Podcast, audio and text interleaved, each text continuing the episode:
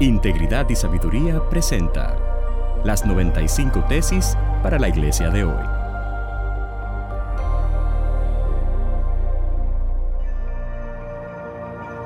Tesis número 32 para la iglesia latinoamericana de hoy. Fuimos llamados a hacer todo lo que hacemos de manera primaria para Dios y no para los hombres.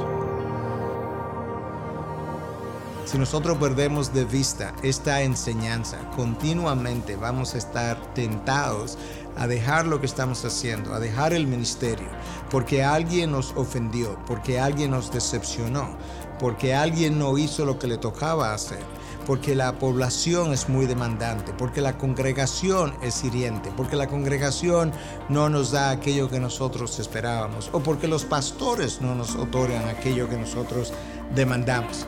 Tenemos que recordar las enseñanzas del apóstol Pablo a los colosenses cuando escribió dicha epístola, donde él les dice en 3:23, y todo lo que hagáis, hacedlo de corazón como para el Señor y no para los hombres.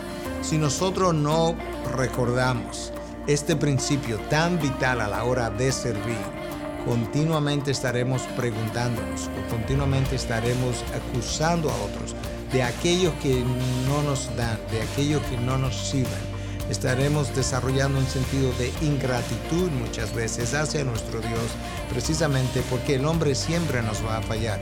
El hombre le falló al Señor Jesucristo. Pedro le negó tres veces. La persona que caminó sobre las aguas con el Señor Jesús le negó. El grupo pequeño más importante o el mejor grupo pequeño de toda la historia de la iglesia lo formó el Señor Jesucristo. Dios encarnado tomó a 12 hombres por dos o tres años y al final del periodo uno lo vendió, el otro lo negó, otro quería sentarse a la mano derecha, otro quería sentarse a la mano izquierda y uno ni siquiera quiso creer en la resurrección hasta que no pusiera su dedo en la llaga.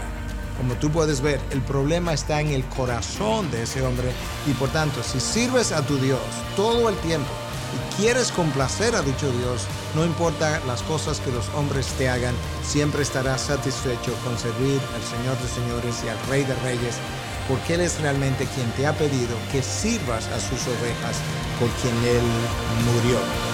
No lo olvides.